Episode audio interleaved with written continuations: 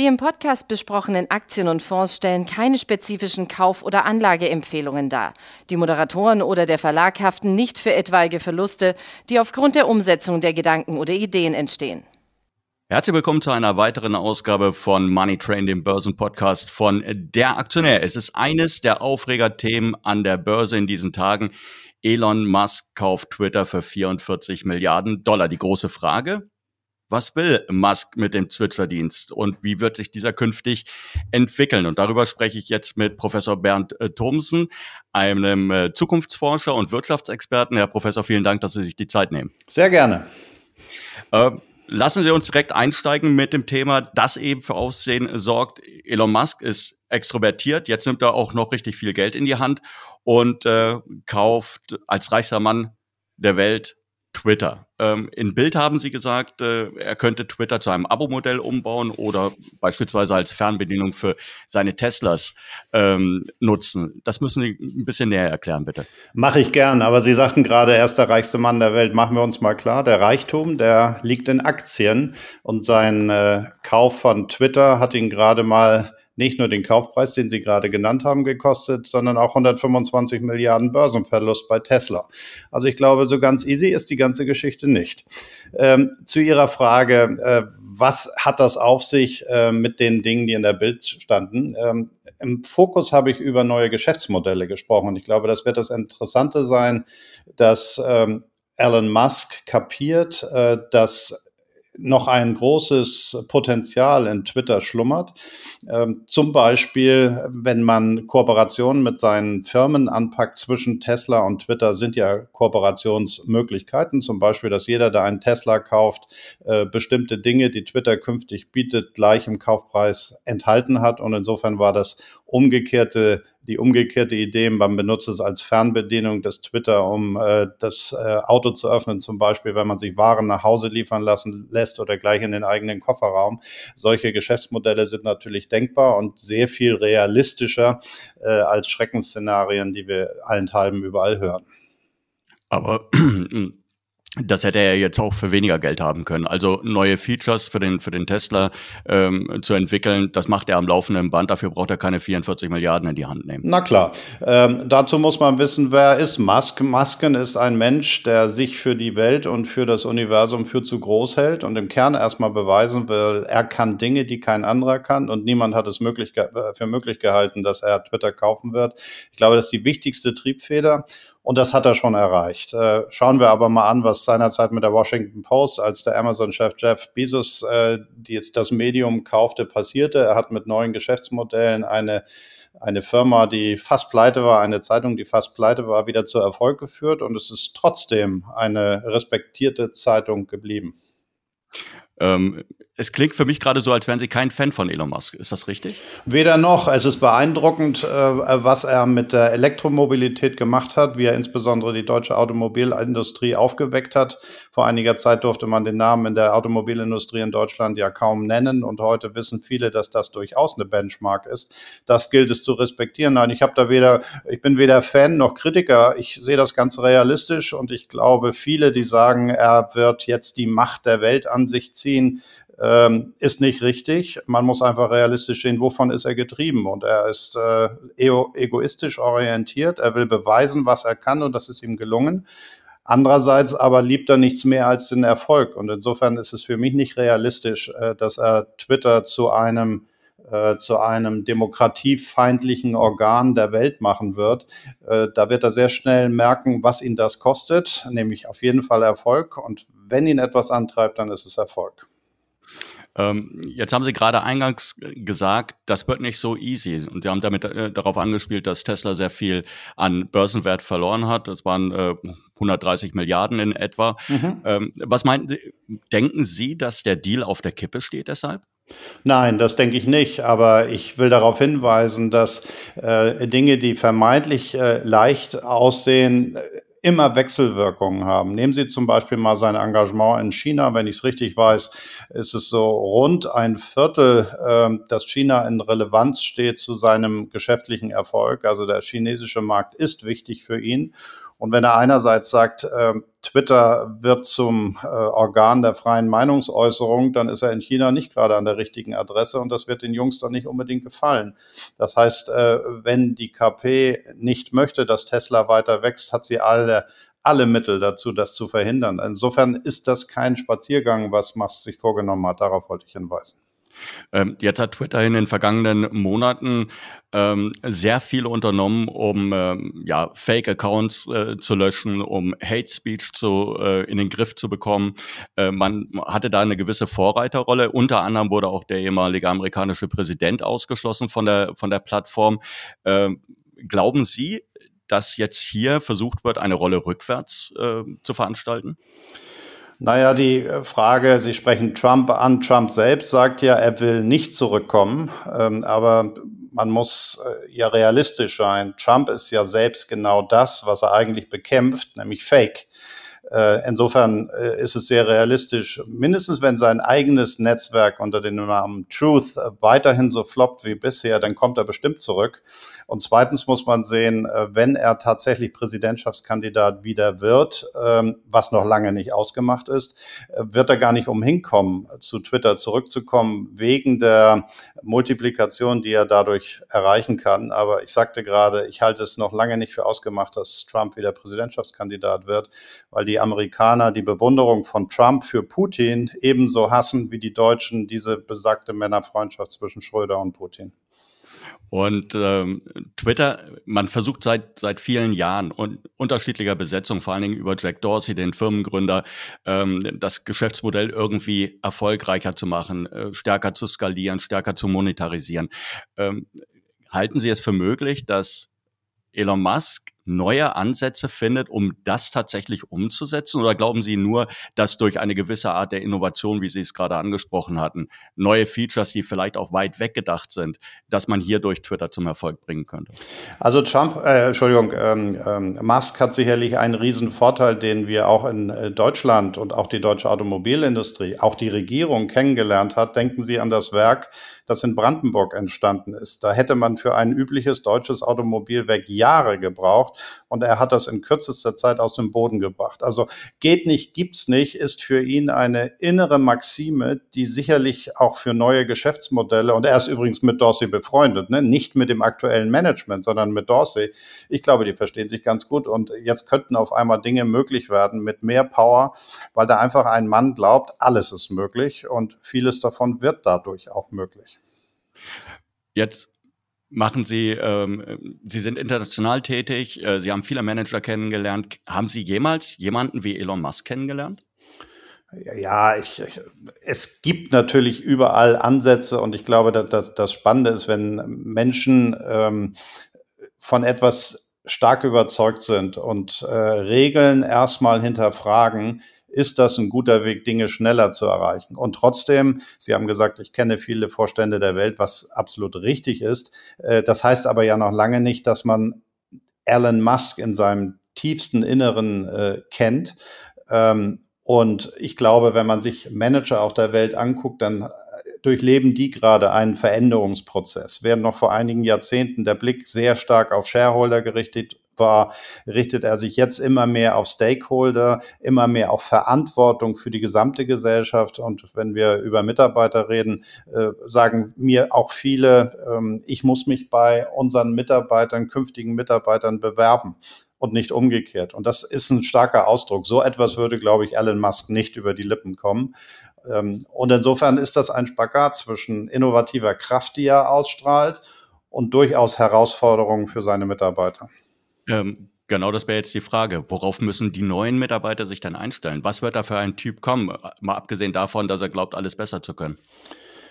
Also ich rate all diejenigen, die bei, schon bei Twitter arbeiten oder überlegen, noch dahin zu gehen, einfach mal in die Selbstbeschreibung von Tesla, wie ist Tesla denn, wie will Tesla denn sein, ähm, zu schauen, das mal durchzulesen. Und da sagt Tesla über sich, die wollen die dringlichsten Probleme der Welt lösen und äh, die Mission unterstützen, die Welt zu einem besseren Ort zu machen.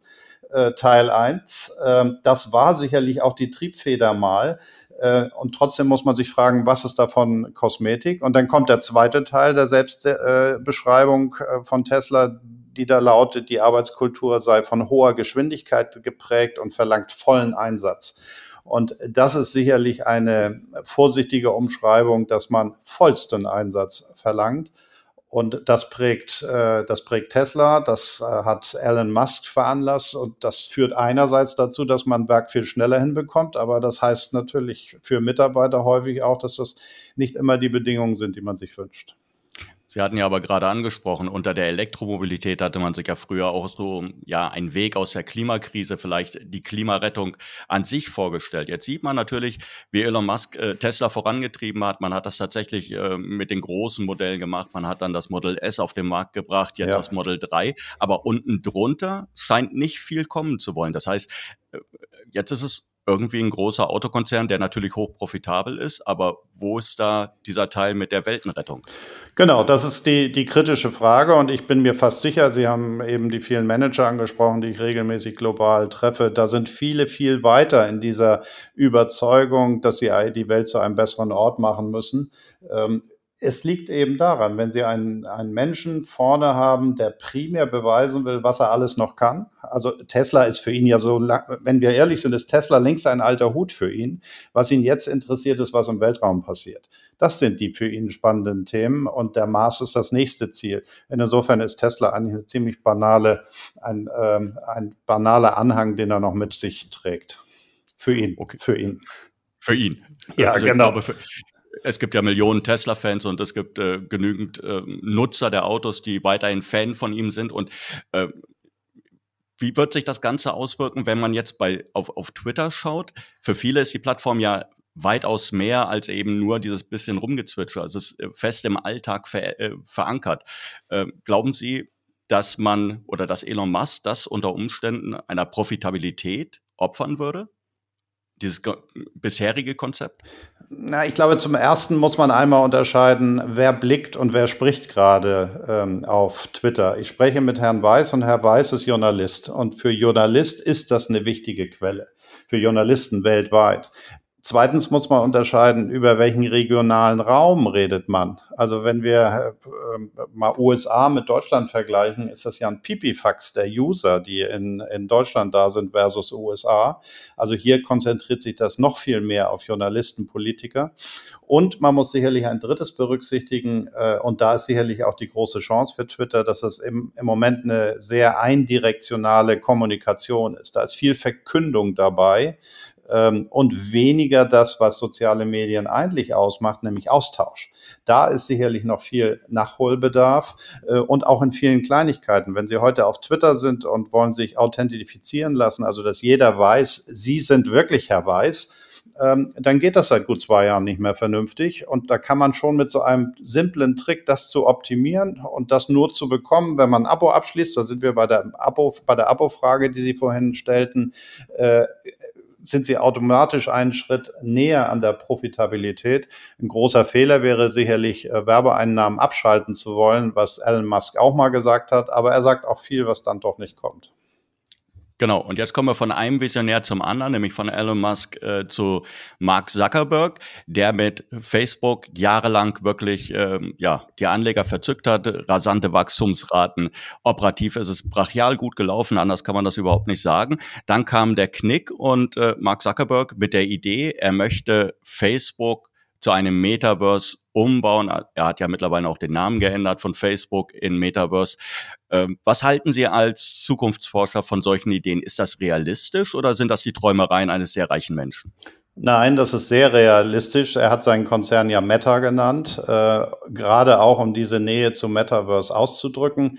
Äh, es wird die Zukunft sein. Ähm, wir werden, während wir heute alle krumme äh, Wirbelsäulen haben, weil wir immer aufs Handy starren, äh, werden die ähm, Handys, die Smartphones durch Brillen abgelöst werden, durchaus auch modische Brillen und die bieten uns den Zugang ins Metaverse, was äh, in vielerlei Hinsicht Chancen, aber auch Risiken bietet. Gucken wir mal auf die Chancen für die beispielsweise für Kinder in der Bildung, da werden sie im Metaverse dann ähm, erleben, wenn sie über das Römische Reich reden, dass die, die Kinder mit Cäsar diskutieren ähm, oder sie werden äh, Unterhaltung an jedem Ort haben oder sie werden, und da sind wir bei Geschäftsmodellen, Ähm, während heute ein Unternehmen eine Webseite betreibt, wird man künftig durchs Metaverse des Unternehmens, also sprich durch die Unternehmensräume gehen, wird sich mit den Menschen, den Mitarbeitern unterhalten oder wird, wenn man, äh, was weiß ich, eine Designerin besucht, äh, sich entscheiden können, will ich das Parfum oder das Kleidungsstück jetzt eigentlich für meinen Avatar im Metaverse haben oder will ich selber nutzen oder gar wir beide. Und wenn Sie sich dafür entscheiden, dass Sie es analog wollen, drücken Sie einen Button und äh, eine Stunde später klingelt es an der Tür und Sie haben den Pullover, den Sie sich im Metaverse ausgesucht haben, zu Hause. Also viele große neue Chancen. Ähm, und wenn man die Frage beantworten will, kommt das wirklich und gibt es dafür wirklich eine Faszination der Menschen, empfehle ich jedem einmal mit einem zehnjährigen, zwölfjährigen, achtjährigen zu sprechen, äh, was die heute so machen, wenn sie ein Smartphone oder, oder im Internet sind. Und dann machen sie im Kern eine Vorstufe davon. Sie spielen Spiele, ähm, wo sie äh, sich mit Avataren identifizieren, mit denen gemeinsam spielen und fragen Sie die einmal, wie das wäre, wenn Sie die Kette, die Gewinnerkette, die Sie dem äh, der Spielfigur umhängen können, auch selber analog haben könnten, dann glänzen nur so die Augen. Genau.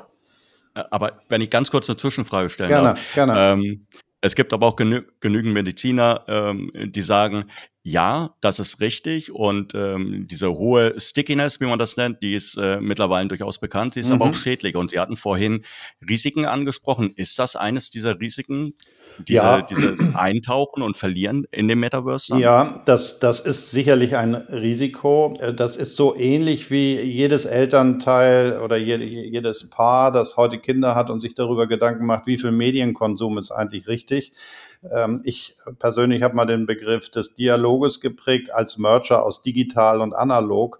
Äh, also wenn digital und analog äh, mergen, dann haben sie Dialog und das muss das Ziel sein. Und immer wenn es in die eine oder andere Richtung kippt, ist es schädlich. Was ich aber als viel größere Gefahr sehe, ist, dass ähm, das menschliche Gehirn sich betrügen lässt. Also sie, man wird, wenn man im Metaverse ist, schnell das Gefühl haben, man ist da mittendrin, man kann gar nicht mehr Realität von Fiktion unterscheiden.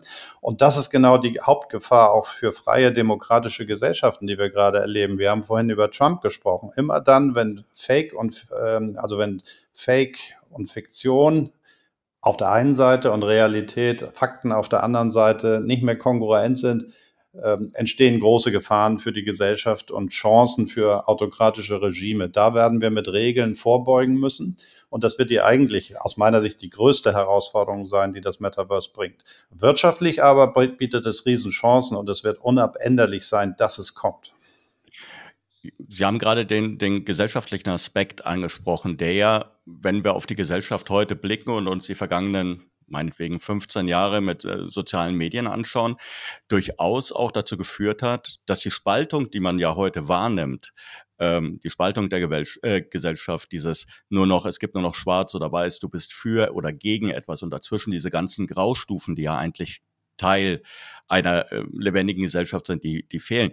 Ähm, besteht nicht die Gefahr, dass wir durch dieses Metaverse diesen Effekt weiter verstärken würden? Ja, Gefahr schon, aber auch Chancen. Ne? Das kommt immer darauf an, welche Regeln diesem, ähm, dieser digitalen Welt unterliegen. Es kann ja genauso gut zum Zusammenführen führen. Es muss nur erstmal das Verständnis geschaffen werden. Viele sehen ja noch gar nicht, wie stark die Spaltung schon da ist. Äh, und äh, da brauchen wir ja gar nicht so weit gehen. Gucken Sie mal in Deutschland, neue und alte Länder. Was ist dann von den neuen Ländern übrig geblieben, außer dem grünen Ampelmännchen? Äh, was ist da an Respekt für die Menschen, die dort auch Großes geleistet haben? So beginnt Spaltung ganz früh. Und das holistische anzupacken, ist eine große gesellschaftliche Aufgabe, die im analogen genau wie im digitalen, also auch im Metaverse bestehen bleibt. Ich würde jetzt gerne mal das Thema wechseln und würde, ja. weil es gerade aktuell ist, natürlich auch, wir bleiben bei der Gesellschaft, aber mit einem anderen Thema fortfahren, und zwar der Corona-Pandemie. Ja. Ähm, sie, irgendwann hat man offensichtlich in der Politik erkannt, man es geht so nicht weiter, es müssen Beschränkungen gelockert werden. Seitdem gehen nach, die Zahlen nach oben. Der eine Teil der Bevölkerung findet das gut, der andere Teil, also der Wegfall der Beschränkungen, der andere findet das nicht so gut. Ähm, wie hat die Corona-Pandemie die Gesellschaft verändert? Und wird sich das wieder ändern? Also diese Veränderung, die sich ergeben hat? Ja, Also Sie wissen, ich, ich äh, forsche stark im Transformationsbereich. Die Thomson Group hat dazu ein Modell entwickelt über die letzten 40 Jahre, wie man Zukunft ähm, vorhersehen kann, äh, soweit das immer realistisch ist. Und das funktioniert am besten, wenn man sich Veränderungen anschaut. Das tun wir weltweit, Millionen Veränderungen mit künstlicher Intelligenz und werten sie dann in einem siebenstufigen Verfahren aus. Und am Ende identifizieren wir sogenannte Future Assets. Die definieren aus, was ändert sich in Einstellungen, Wahrnehmungen und Motiven Perspektiven in der Gesellschaft. Und das ist äh, sozusagen ein Konkurrenzgedanke zum, äh, zu Megatrends, die eigentlich sehr vereinfacht sagen, Digitalisierung. Aber was heißt das eigentlich? Ähm, und es ist insofern sehr wichtig, sich Einstellungen, Wahrnehmungen und Motive der Menschen anzugucken. Und in der Corona-Pandemie kann man unterm Strich feststellen, es gibt einige sogenannte Future Assets, die ein Turbo bekommen haben. Das ist, da sind Dinge einfach sehr viel schneller gegangen. Zum Beispiel äh, die Akzeptanz von Technologie. Bevor die Pandemie da war, waren wir immer gezwungen, um das zu verdeutlichen, einen Blick auf Schweden zu richten, wo viele Menschen sich einen Chip unter die Haut haben spritzen lassen, schon vor vielen Jahren und damit heute die Cola aus dem Automaten oder die schwedische Reichsbahn bezahlen und das völlig normal finden. Um zu zeigen, die Akzeptanz von Technologie steigt. Und genau das ist in der Corona-Pandemie als Turbo passiert. Das lebt, äh, weiß jeder im Business heute, Meetings mit Teams und anderen Systemen, äh, Videokonferenzen sind an der Tagesordnung. Natürlich gibt es jetzt den Gegentrend, jetzt wo Beschränkungen fallen, will ich auch wieder Menschen live treffen. Aber wo es früher fünf Meetings pro Woche waren, wo ich nach London fünfmal reiste oder sonst wo auf der Welt, äh, sind es vielleicht nur noch zweimal und die anderen werden durch Videokonferenzen gemacht. Das ist sicherlich ein wesentliches Element, was sich geändert hat und auch bleiben wird. Natürlich haben viele Nachholbedarf. Aber es wird dauerhaft so bleiben, äh, dass Kommunikation sich digital und analog aufteilt. Wenn wir Corona als eine, eine Krise begreifen, ähm, kann ich mich daran erinnern, gelesen zu haben, dass Sie gesagt haben, diese ähm, Krisen finden in immer kürzeren Abfolgen statt. Das war mhm. Krise oder, oder diese starken Veränderungen, wenn man es so nennen will. Wir haben jetzt momentan den Ukraine-Krieg, auch damit hatte niemand gerechnet, seit Ende Februar, auch das wieder eine Krise. Ähm, jetzt wurde in Umfragen gezeigt, auf, die Leute wollen zwar helfen, sie sind aber nicht bereit, dafür zu verzichten. Sie sind eigentlich weiterhin relativ egoistisch und sagen, ja, wir unterstützen eigentlich schon ein beispielsweise Gasembargo, um den Krieg ähm, der Russen zu behindern oder zu verzögern, um das auf jeden Fall nicht zu finanzieren. Wir wollen aber nicht im Kalten sitzen und wir wollen weiterhin unseren Urlaub machen und unsere Autos fahren. Ähm, ist das ist das letztendlich das Resultat dieser kurzen Abfolge von Krisen, dass der, der Mensch langsam abstumpft und müde wird und sagt, jetzt erstmal ich? Nein, ähm, also erstens habe ich nicht gesagt, die Krisen werden kommen immer schneller, sondern die Veränderung. Und das ist ja ein wesentlicher Unterschied. Jede, nicht jede Veränderung ist ja eine Krise, auch wenn Menschen die Veränderung, wenn es Menschen gibt, die Veränderung als bedrohlich wahrnehmen, äh, ist es ja nicht immer gleich eine Krise. Aber in der Tat, hier hatten wir konkret erst Corona äh, und dann äh, den russischen Krieg, den Putin in die Ukraine getragen hat.